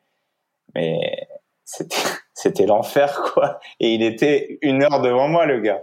Une heure devant moi. Je voyais sa putain de frontale. Mais à aucun moment, je me suis dit, je suis dans la course avec lui, quoi, tu vois. C'est, c'est, ouf, cette histoire, franchement. J'en ai eu d'autres comme ça, mais là, c'était, waouh. C'est incroyable. Donc voilà, fête de l'ultra, hein, c'est génial. C'est ça, mais c'est le, manque de, de sommeil au final qui ah crée ces, euh, ces hallucinations, ah bah, quoi. Ah ouais, ouais, parce que t'es, t'es, tu sors complètement du truc et t'as des allus énormes, quoi. Tu vois, j'ai déjà eu ça dans une autre épreuve que je gagne, une, la Born to Ride, ça s'appelle. Et c'était la première fois où je supprimais mon sommeil. C'était 1200 km et j'ai fait ça en 51 heures. il y avait 20 000 de D+. Et sur les dernières lignes droites, j'avais rattrapé un Suisse, euh, Adrien Listic, un très bon copain. Il vient de faire deux ou trois là, de la Great Divide aux US. Et Adrien, il me dit, mec, t'es à gauche. C'est un Suisse. Il me regarde, il fait, mec, t'es à gauche. Et je le regarde, je dis, ouais, et alors? Il y a les voitures à gauche. Pourquoi? Ah oui. Et tu sais, dans ma tête, j'étais aux US et on était à gauche. C'était lui qui était pas bon, tu vois. Et il me dit non, on roule à droite. Oh, ok, on roule à droite. Cinq minutes après, il entend. J'étais tombé dans un fossé à droite et il me dit man, franchement, je sais pas ce qu'on doit faire. Je lui dis éteins ta lampe parce que ça m'hypnotise en fait. Sa lampe arrière qui clignotait rouge comme ça, ça me faisait de l'hypnose, de l'auto-hypnose mais mauvaise. et je me suis endormi et ouais. Et en fait, une heure après, il était comme moi. Une heure après, il était complètement défoncé et je lui dis, OK, bon, le parapet, il est où? Il est là. OK, on longe le côté où c'est le moins dangereux. et trois, quatre fois, on s'est mis sur le côté, on a dormi cinq minutes. On s'est tapé dans la main et on a dit, OK, mec, bon, allez. on a fait le, on a fait le taf tous les deux et c'est fini, quoi, mais c'est, est-ce, que dans l'ultra justement en vélo comme ça, tu, euh, tu as beaucoup de, euh, de, moments où tu roules à deux, euh, tu sais, où tu il y a une entraide un petit peu entre les entre les participants, tu sais, puis je pense à ça aussi là sur la, la Race Cross France. Est-ce que tu as fait des parties avec du monde ou bah est-ce que c'est quand même plutôt solitaire? Ouais, Race Cross France, j'aurais j'aurais adoré. En fait, ce qui s'est passé, c'est que moi, je partais une heure et demie après tout le monde euh, parce que je me suis inscrit tard et, et, ça je trouve ça dommage parce que j'aurais aimé que tous les tous les euh, entre guillemets les leaders ou ceux qui voulaient aller très vite partent en dernier et c'était hyper cool parce que je doublais tout le monde du coup tu vois et tout le monde est un peu frais tout le monde essaie de soit de prendre ta roue soit de partager un moment avec toi et du coup euh, j'ai partagé quelques moments. Bon des fois c'était hyper succinct. Des fois c'était plus long notamment sous la pluie tu vois. Ça fait plaisir de trouver un gars et de dire bon on est dans la même bataille tu vois. Des fois, j'ai rattrapé des groupes de 5, de 7, de 10. Et jusqu'au moment où je me suis retrouvé euh, au pied de l'Isran, où je sais que j'ai doublé la tête de course, euh, Florian là, un jeune garçon de 26 ans qui, qui n'avait aucune expérience, et le mec était extrêmement fort, tu vois. J'ai eu, pour moi, hein, j'ai écrit à Perrine, hein, j'ai écrit à Perrine, j'ai écrit à, à, des amis proches, et je leur dis, je ne, je leur ai dit texto, je peux pas gagner. J'aurais dit texto, je peux pas gagner, c'est impossible. Le mec, à chaque fois que j'arrivais à côté de lui, il réaccélérait. Mais quand je te dis réaccélérer, c'est il me il me dégommait comme comme quand tu roules avec un gars qui est en junior et que toi t'es élite et que il te sort place quoi. un sprint. Ah ouais, il me sortait de la roue et et cette fois-là, c'était dans l'Isran. Du coup, tu vois un, un, grand col que je connaissais très très bien pour l'avoir parcouru en stage quand j'étais un tini en stage en altitude. Ma carrière, tu vois, tout se relie à, à l'Isran, tu vois. Et je dis, je peux pas me faire sortir avant le sommet. Et il me sort à 3 km du sommet, mais magistralement. Et là, il y a les photographes de la course qui arrivent et ils ont pris une photo euh, que j'ai postée il y a 2-3 jours sur mes réseaux qui est monumentale. Là. Il se met à pleuvoir, mais de la neige fondue horrible. Et lui, il met pas de gants. Il avait plus de frein parce qu'il était en roue carbone avec des patins euh, en liège là. Et je, descendais à 70, mais je dis il va mourir. Dis c'est obligé, c'est pas possible. Moi j'ai des freins à disque, euh, j'ai mes gants, j'ai machin. Et en fait, je l'ai retrouvé au bas de la descente. Et il me dit, mec, putain, je suis, je suis frigorifié. Mais je dis, mais pourquoi tu fais la guerre avec moi comme ça tout le temps On peut pas partager une journée tranquille, on se discute, on apprend des trucs l'un de l'autre. Non, il voulait me batailler tout le temps. Euh, bah, toutes, toutes les Alpes, il me fait ça. Il était, bah, il était certainement clairement plus fort. Mais dans ma tête, j'ai dit, bon, de toute façon, ma course, elle s'arrête au Ventoux. Je mettrai tout entre le dernier checkpoint et le Ventoux. C'était, euh, il y avait tout le Vercors à monter que je connaissais bien et qui est une région qui est assez euh, touchy, qui est pas très très dure, tu vois, c'est des cols entre 7 et 15, euh, entre 5 et 7% mais qui peuvent vraiment faire mal quand quand il fait chaud. Et euh, on arrivait dans un col qui s'appelle le col de la machine là, on venait de sortir du CP. Moi, je venais de prendre une douche, lui, j'ai vu qu'il prenait pas de douche, qu'il s'alimentait mal, il savait plus trop quoi manger, quoi boire, il savait plus trop où il habitait, tu vois. Manque d'expérience. Il est rouge, déshydraté. Je sais pas, je sais pas parce que comme il avait géré jusque-là, j'ai, en fait, j'ai rien à dire. Un mec qui est à ce niveau-là, à ce moment-là de la course, pour moi, il avait toutes, les cartes en main pour gagner. Et quand je le vois tituber dans la montée, ah bah, il y avait un gars dans ma roue, un fan là, et il me dit, il a pas l'air bien. Je dis, ouais, ouais, t'inquiète. Et dans ma tête, euh, je me suis remis dans le. En fait, quand tu quand tu m'attaques comme ça toute une course, il y a un moment où l'espèce de lion qui est en moi, le tigre plutôt, il s'est réveillé et j'ai dit, je vais tout mettre sur deux heures, mais au bout de deux heures, on fera un point, mec. Franchement, c'est parti, quoi. Et j'ai tout mis jusqu'en haut, et en haut, j'avais 30 ou 45 minutes d'avance sur lui, quoi, sur un col. Et après, je lui ai pris euh, 30 km, 40 km, et à 50 km, je savais que j'avais, je savais que j'avais la marge pour gagner, tu vois. Mais ça implique euh, des coûts énergétiques qui sont plus importants, tu vois. Du coup, une envie de dormir euh, omniprésente, etc mais j'ai eu peur jusqu'au bout. C'était deux jours aussi ou euh, justement ouais, ouais, c'était plein jour, sur, plein cagnard, ouais. 37 degrés. Euh, T'arrives dans le Vercors, t'es es pleine bataille. Tu viens de passer Grenoble où il fait 72 degrés quoi.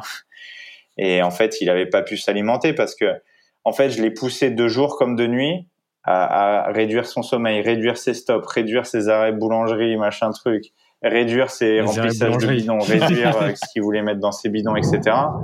Et le mec, il est devenu fou, quoi. Mais comme un Northscape, les mecs, ils sont devenus dingues, quoi. Ils, ils disent, mais t'es un robot, quoi. C'est quoi ton truc, tu... Et j'ai dit, non, moi, quand c'est parti, c'est parti, quoi. À un moment, je, je me robotise et je deviens un animal, quoi, tu vois. Et au final, tu l'as mis combien de, de kilomètres? Euh, Je lui ai mis 4 heures 120 kilomètres, je crois.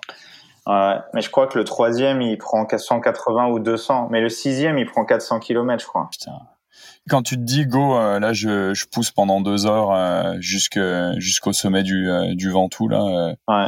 est-ce que tu tu changes ta stratégie de nutrition à ce moment-là? Est-ce que tu bascules sur bah là j'ai pris deux gorgées sans te mentir. J'ai pris deux gorgées en me disant hasta la vista quoi. Parce que là j'ai dit j'ai bouffé un truc au CP au CP j'ai mangé j'avais une barre bah j'ai mangé une moitié de nac une moitié de barre mortaine que j'avais je l'ai regardé. J'ai descendu un bidon euh, de votre boisson là, où il y a des électrolytes et tout ça, là, ultra, je crois, c'est ça? L'ultra énergie, ouais. Et j'ai descendu un demi bidon parce que j'arrivais pas à le finir, tu vois. Je dis, ah, le finis pas, vide-le. Je vide, j'essaie de, de le rincer et tout ça parce que tu sais, tu tu fais pas tout bien, tu sais, tu rinces pas assez tes bidons, tu les trucs, c'est c'est tout tout n'est pas nickel quoi. Et euh, je remets dans un du Morten, dans dans l'autre du NAC. Je mélange les trucs et je me dis mec, ok, là t'es parti pour une bagarre et en haut, on, on mettra de l'eau, on remettra des trucs frais et tout ça. Il y a, il y, a, il y a des rivières et tout ça. Tu vas te débrouiller.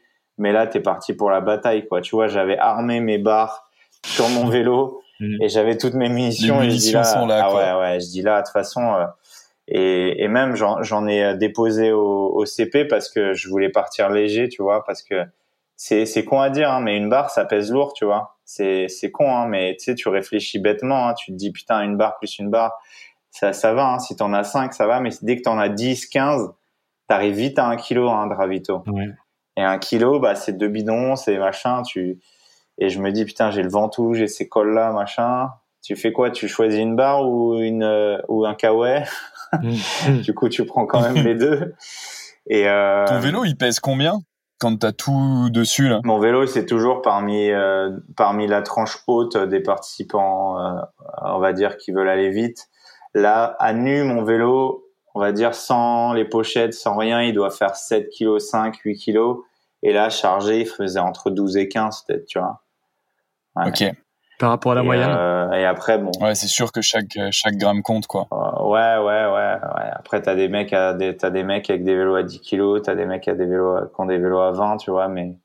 Ouais. Mais quand tu veux aller vite, tu roules de jour comme de nuit, bah il faut quand même te couvrir, il faut quand même euh, avoir de l'équipement lumière. Euh, moi, j'ai deux lumières qui sont vraiment très très puissantes. Euh, derrière, j'ai deux j'ai deux lights aussi, tu vois, j'ai j'ai pas mal de trucs qui font que c'est c'est assez lourd quoi. Tu vois. Et donc pour revenir sur la partie nutrition. En bouffe, tu traînes quoi exactement En bouffe, ma stratégie, elle était, je pense, j'avais au départ du de, du Touquet, j'avais 10 barnacs j'avais, je crois, 10 bars Morten. J'avais 7 ou 8 Morten. J'avais deux bidons de NAC déjà sur mon vélo. Et, euh, et j'essayais au maximum de privilégier le salé au sucré. Enfin, je parle du sucré dégueulasse, tu vois, du sucré, on va dire, industriel, boulangerie et tout ça. Même si il y a des fois où, où j'adore ça. Mais euh, c'était euh, ouais c'était c'était compliqué de me dire euh, ouais qu'est-ce que je fais pour 2600 bornes? Et en fait j'ai découpé en 5 et à me dire euh, j'ai des ravitaux j'ai des ravitaux sur les points de CP tu vois. Il y avait des checkpoints trois fois. Et là j'avais préparé des trucs. En fait je je rechargeais presque à 100% tout ce que j'avais tu vois je repartais avec euh, six, six mortaines avec des des des barnacs dans mes poches et puis voilà quoi mais en fait, au bout d'un moment, que ça soit du NAC, du Morten, du truc, t'en peux plus en fait. Et ça, ça devenait mes, ça devenait mes, euh, mes cartouches euh, de soldats, quoi. Tu vois, où là, j'étais vraiment, euh, pour moi, la nuit, c'était dans la tranchée, quoi. Tu vois. Et ça, je les mangeais la nuit. Et c'est, ouais, parce que je savais qu'elles étaient caféinées aussi, tu vois, les barnacs notamment. Et du coup, je les utilisais la nuit parce que parce que ça me faisait du bien quoi. Et puis la nuit surtout, tu vas pas tomber sur une boulangerie qui est qui est ouverte à 2 heures du matin. Ah coucou, aujourd'hui on est ouvert à 2 heures du matin. ça, ça ça arrive pas, tu vois, ou bien en plein milieu de l'Iseran. Alors ravito surprise les gars, j'ai de la tarte à la, tarte à la myrtille. c'est t'es vraiment dans ta guerre quoi. Mais du coup sur une journée de 24 heures, euh, tu sais parce que tu dois brûler euh, quasiment euh, tu sais plus de 20 000 euh, calories là sur Je pense, ouais. sur une journée comme ça. c'est quoi ta stratégie de nutrition? Quand est-ce que tu manges? Puis c'est quoi les, les, typologies de choses que tu manges quoi? J'imagine peut-être t'as besoin de manger du, de la vraie bouffe. ouais. Pas juste être sur de la nutrition sportive. Ouais, des fois je me fais en fait le matin ouverture de la première boulangerie, je m'achète une ou deux quiches je prends deux ou trois boissons sucrées, tu vois, qui me réhydratent. Genre du, du coca ou euh, des trucs comme ça? Pas coca, mais genre euh, je suis addict à Ice Tea pour l'ultra, tu vois. Ouais. Du, du Lipton là où je ça en fait j'ai j'ai remarqué que ça me faisait du bien au bide en fait, je sais pas pourquoi et ça me réhydrate grave. Et c'est et le coca en fait, je le prends vraiment dans des phases par exemple au départ, j'ai senti au bout de au bout de deux 300 bornes que j'étais moyen quoi au niveau du bide. Tu vois, je pense c'est le stress du départ et je me suis pris tout de suite une bouteille de 100, 500 millilitres de coca, tu vois. Et en fait, le gaz il s'enlevait parce que ça se secouait dans mon dos. Et, euh, et ça, je l'ai bu quoi. Tu vois, je l'ai bu de la nuit un peu. Ça m'a ça m'a remis bien. Et j'ai rempli une fois un bidon de 750 millilitres de coca, mais après j'ai calmé un peu le coca, sauf euh, tu vois, après j'en avais plus trop besoin, mais c'était vraiment iced tea. Après deux trois conneries, ici une fois j'ai fait jus de fruits, je j'ai mélangé avec de l'eau parce que j'avais plus de produits énergétiques.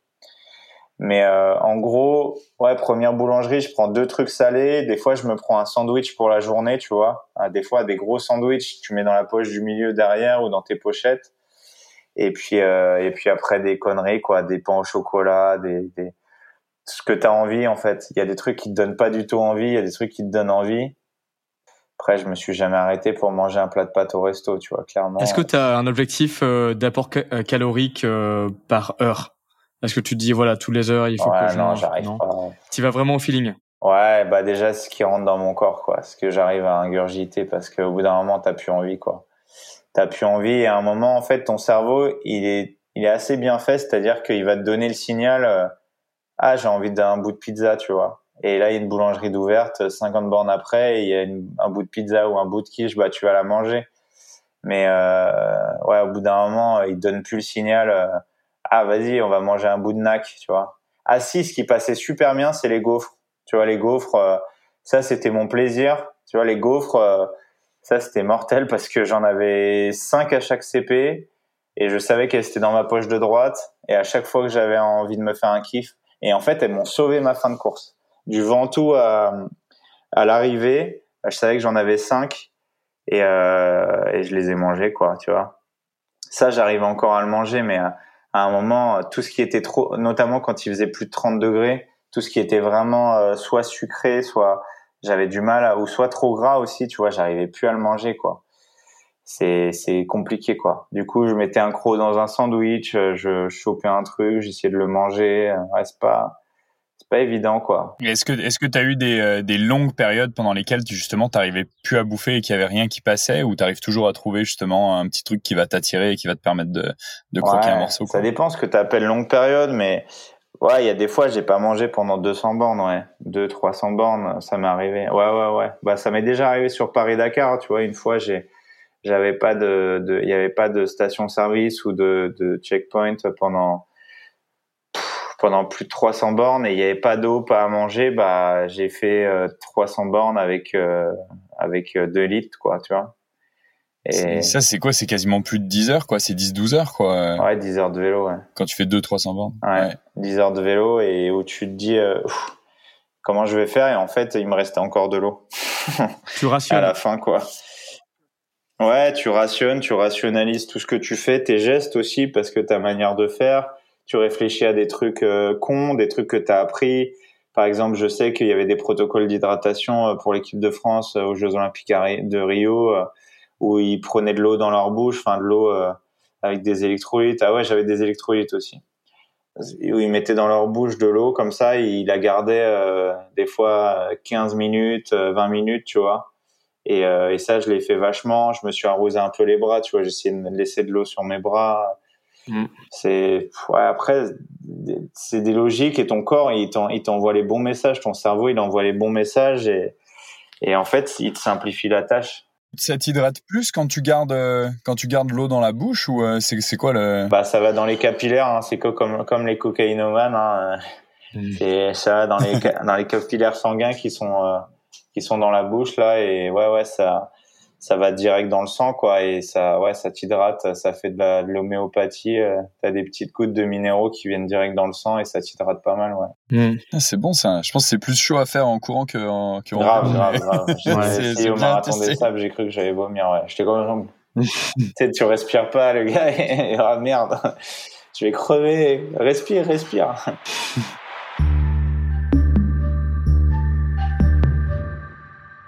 C'est quoi les, les learnings là de, de cette aventure du, euh, du Race in France? Bah, que je suis capable de faire ça, quoi. je suis capable de faire peut-être encore mieux. En fait, il y a eu un truc exceptionnel dont j'ai pas parlé là encore, mais c'est les gens, quoi. Les gens sont. Je m'attendais pas à ça, tu vois. Je m'attendais pas. À... je traversais la France, j'ai dit aux gens, comme je le dis toujours, venez sur le bord de la route, nous supporter, me supporter. Et c'était dingue, tu vois. J'ai, j'ai eu, je suis arrivé en Bretagne, déjà en Normandie, il y a deux trois mecs qui viennent me voir et tout. J'entends un mec, la vie bordel, il avait un, déjà un panneau comme ça, tu vois, de 40 cm. Après, il y en a un autre qui, qui est au milieu d'un rond-point, en plein milieu de la Normandie, dans de Bretagne, et il y avait marqué ostentatoire sur son panneau comme ça. Allez mec, lâche pas et tout. Tu vois, des mecs qui arrivent en vélo, qui roulent 2, 3 km, 5 km avec moi, qui se rebarrent. Euh, un papa qui vient avec son fils avant le premier CP, euh, qui, qui roule avec moi, qui, putain, c'était tellement émouvant en fait, tu vois. Je me dis, putain, et, je peux pas lâcher quoi. Les gens sur les réseaux qui me disaient, mais mec, euh, t'es, tellement inspirant, t'es tellement machin, et des fois c'était dur, tu vois, parce que je dis mais comment je vais leur rendre tout ça? Et en fait, euh, j'arrive dans le grand cucheron et il y avait je sais pas qui qui avait écrit mon nom comme si j'étais Alberto Contador pendant 3 kilomètres. Il y avait marqué Allez Steven pendant trois bornes. J'imagine les gars qui sont qui étaient mes adversaires quand ils sont arrivés là, ils se sont dit mais ils ont dû péter un plomb. Le mec est assisté quoi. Le mec il, il a triché. C'est de la triche de, de, de et, je trouvais ça ouf, tu vois, que des gens à qui t'as donné quelque chose dans ta vie, t'as donné ton énergie, tu vois, je me mets à nu quand même dans mes projets, tu vois, je, je, suis sincère, je suis, je suis singulier certes, je, je, je joue carte sur table, hein, je suis toujours sincère avec mes mots, enfin comme je suis avec vous là, tu vois, je mâche pas mes mots, je suis des fois dur, des fois hyper sympa, des fois trop touchant, des fois je vais trop loin parce que parce que je suis trop ému ou machin, mais je suis moi-même. Et les gens, là, ils me l'ont rendu pendant 2600 bornes. Et j'ai chialé, quoi, parce que quand tu arrives dans le Ventoux, où tu as une voiture qui arrive, qui, qui te dit, allez, Steven, on a fait 100 km pour venir te voir. Et là, tu vois un petit garçon et une petite fille qui s'arrêtent 500 mètres plus loin avec des panneaux, euh, la vie, bordel. Allez, Steven, t'es le meilleur, tu vois. Tu, wow, tu dis, mais ils ont, ils ont même pas 10 piges, quoi. Et, il court, il a couru avec moi pendant 3 km, tu vois. Et là, j'étais trop ému. J'étais trop ému parce que je me dis, euh, j'ai réussi à faire un truc, tu vois. C'est même pas Race Cross France, même pas je sais pas quoi, même pas gagner des courses, même pas. Tu vois, j'ai réussi à emmener des gens dans mon sillage et maintenant qui vont peut-être créer leur propre sillage et en faire quelque chose de fort et de grand, tu vois. Et ça, pour moi, c'est le chemin de, de ce que devrait être un athlète de haut niveau. Mais ça, c'est ma vision à moi c'est pas que faire des résultats, c'est emmener les gens parce qu'on est des rôles modèles, tu vois, et les emmener vers le bien, vers le bon et vers notre philosophie qui est quand même hyper positive. Tu vois, on a, on est quand même hyper avantagé. On, on a compris plein de choses, tu vois, prendre soin de sa santé, c'est un truc de ouf quand même.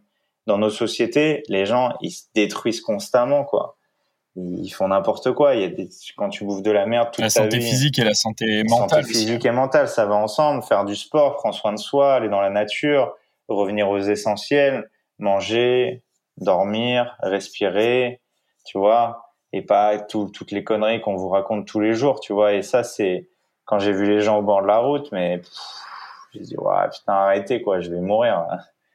C'est trop pour un seul humain quoi. Tu sais, je me suis dit mais je suis pas Lady Gaga, mais J'imagine même pas ce qu'ils ce qu'ils peuvent ressentir ces gens-là. Et, et j'ai fait ça avec moi, avec mon vélo, avec mes petites jambes, et, et je trouvais ça beau, quoi. Donc c'est aussi eux qui m'ont donné de la force parce que ils m'ont, ils ont jamais douté de moi, alors que j'en doutais vraiment. À des moments, je me suis dit, mec, t'y arriveras pas, quoi. Et à beaucoup de moments, sans mentir, à beaucoup, beaucoup de moments, jusqu'à 500 bandes de l'arrivée, je me suis dit, mais mec, t'y arriveras jamais, quoi. Tu peux pas gagner, quoi il est trop fort, il est trop barjot ce mot, mais il a pas, il a pas, il a pas nos codes, tu vois, il a pas nos codes de l'ultra. En fait, c'est comme si un mec sur l'UTMB, ce qui arrive, hein, comme Jim Wemsley là, qui qui part toujours à bloc. Le mec est parti, ce, ce jeune là, il est parti, il a roulé à 38 de moyenne. Et le gars a tenu à bloc en tête comme ça jusqu'à Grenoble. Et je dis mais il va tomber à un moment, c'est obligé. Et il n'est déjà, il n'est jamais tombé. Et ça, c'est c'est une belle leçon pour moi, tu vois. Je me suis dit, euh, t'es pas encore au bout de tes surprises dans l'ultra. Il y a toujours des surprises. C'est bien, c'est qu'il y a de plus en plus de personnes qui euh, qui se jettent dans l'aventure et puis euh, grave. Qui, Mais qui tentent de nouvelles choses. C'est c'est c'est que ma stratégie, elle est bonne. Après, ma stratégie, elle est bonne, mais je ferai pas ça pendant dix ans. C'est surtout ça les leçons. c'est que je pourrais pas tenir comme ça. Je, suis content. Je, je sais pas si je referai cette épreuve. J'aime pas faire deux fois les mêmes choses dans la vie, mais mais mais c'était ouf quoi, tu vois, de vivre ça. Mais je pourrais pas faire ça pendant pendant 10 piges, non. J'en ferai d'autres, je ferai d'autres cours, je ferai d'autres découvertes. Ouais, parlons de récupération un peu.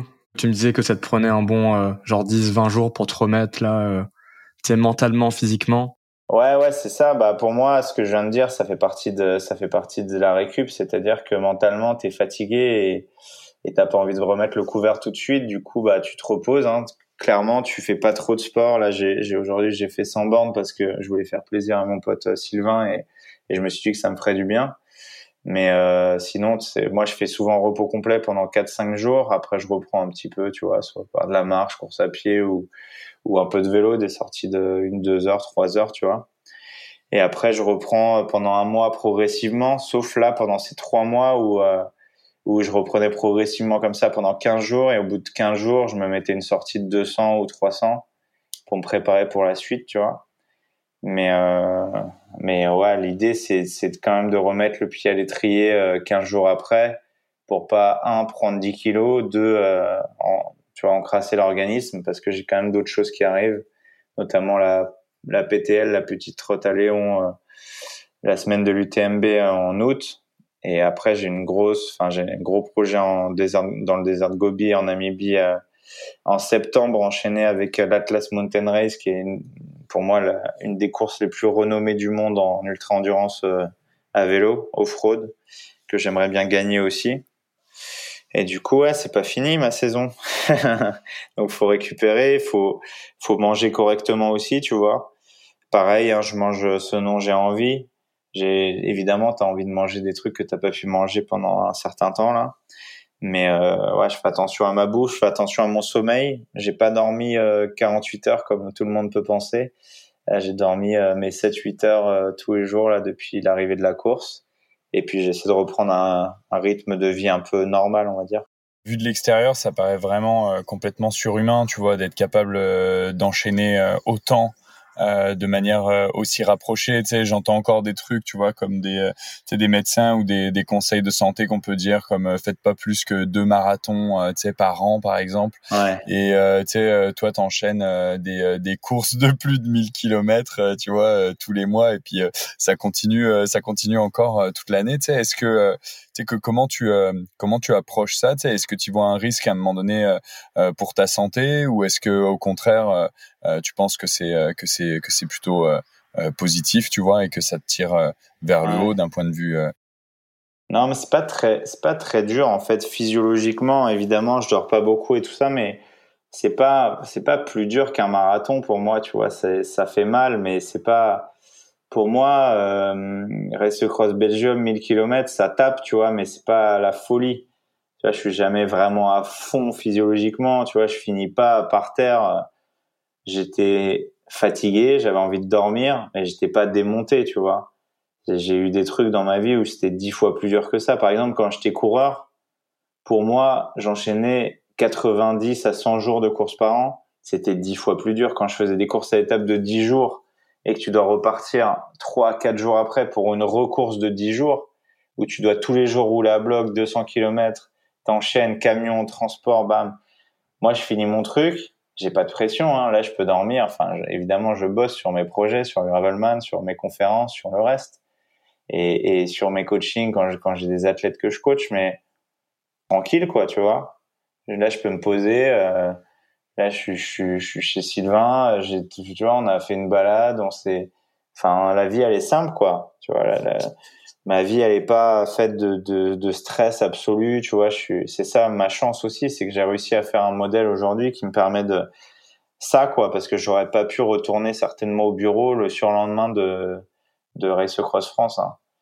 et je mmh. respecte vraiment euh, profondément ceux qui arrivent à le faire et ceux qui le font à chaque fois tu vois et moi c'est mon job tu vois comme euh, comme un Kylian comme euh, il y en a plein, hein, des ultra trailers qui font des programmes de course, notamment les Américains qui ont des programmes de course qui sont démentiels, tu vois.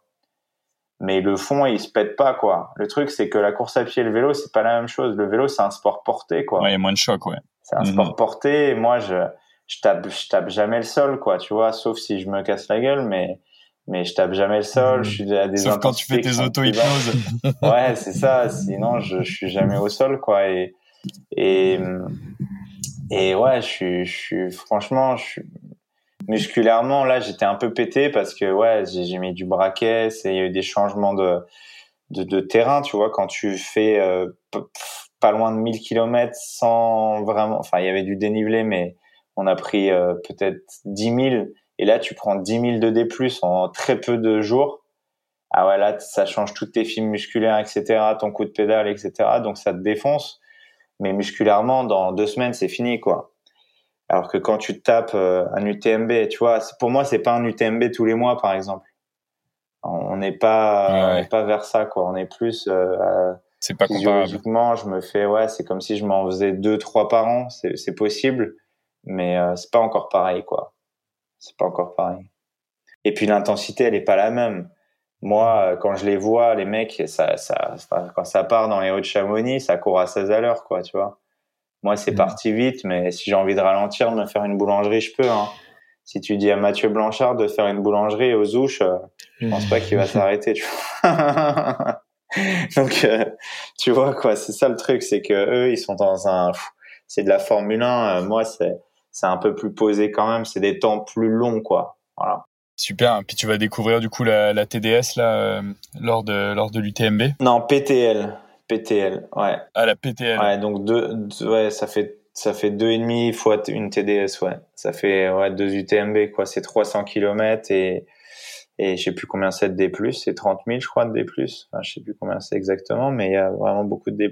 Et ça, tu fais ça donc avec euh, avec ta copine euh, Perrine? Ouais, avec Perrine et un autre copain qui s'appelle Jonathan Medge, qui est le fils de René Medge, un ancien pilote automobile. Et, euh, et ouais, ouais, ça va, ça va bien se passer. Après, Perrine, elle prépare la traversée de la Manche en maillot de bain là.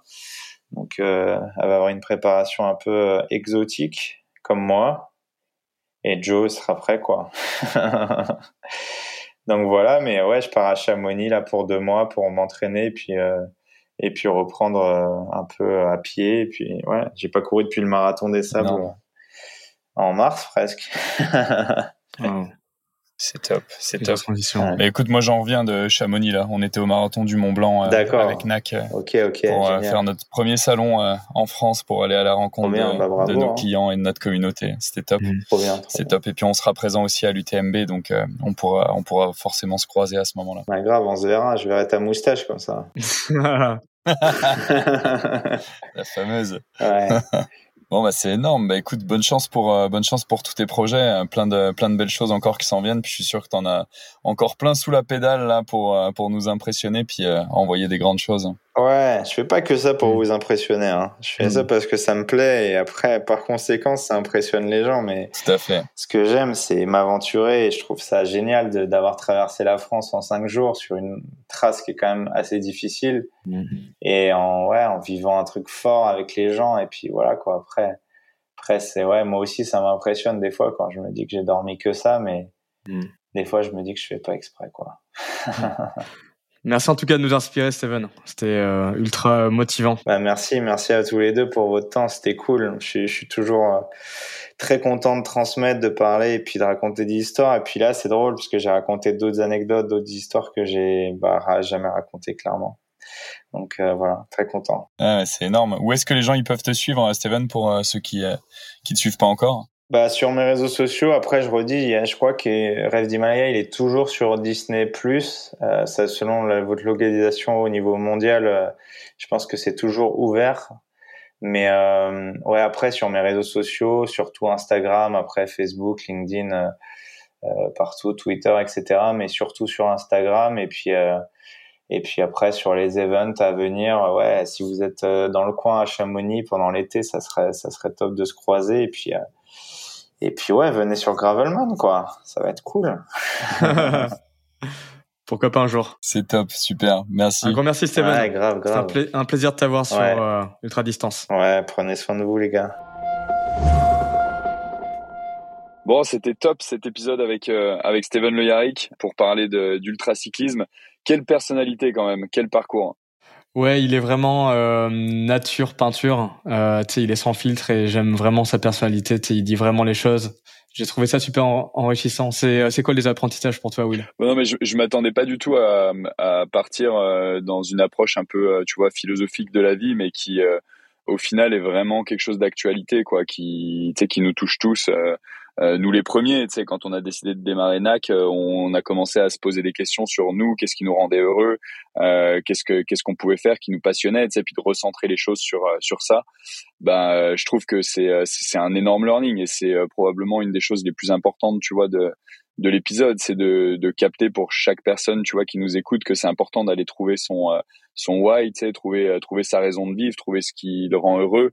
Euh, dans le cas de Steven, bah voilà, c'est c'est ça, c'est de partager cette passion, euh, de de vivre, tu vois, d'aventure et dans un sens un peu de d'air pur et d'eau fraîche quoi tu vois c'est la, la, vie pour lui et le bonheur c'est d'être dans des magnifiques paysages à pouvoir voilà quoi respirer manger c'est des choses qui sont qui sont hyper simples qui n'ont pas été accessibles tout de suite parce qu'on est dans cette société, dans ce moule qui nous fait euh, penser que ben on a une définition voilà spécifique de de la réussite quoi. C'est un message qui est très fort pour moi quoi. Ouais, il parlait du tunnel. C'est vrai qu'on est vraiment formaté par la société, tu sur les bancs d'école, par l'éducation.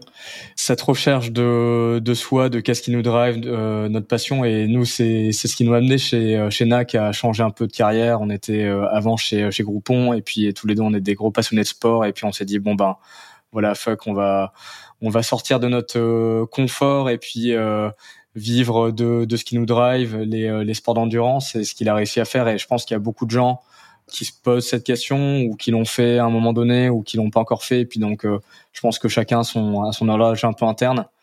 Euh, en tout cas, c'était vraiment euh, super enrichissant de d'entendre un peu le parcours de de Steven là-dessus. Et puis c'est la preuve, tu vois, qu'on peut qu'on peut réussir et qu'on peut et qu'on peut en vivre. Après, ça marche pas à tous les coups, tu vois, mais mais mais en tout cas, ça vaut la peine de se poser la question et puis d'essayer, tu vois.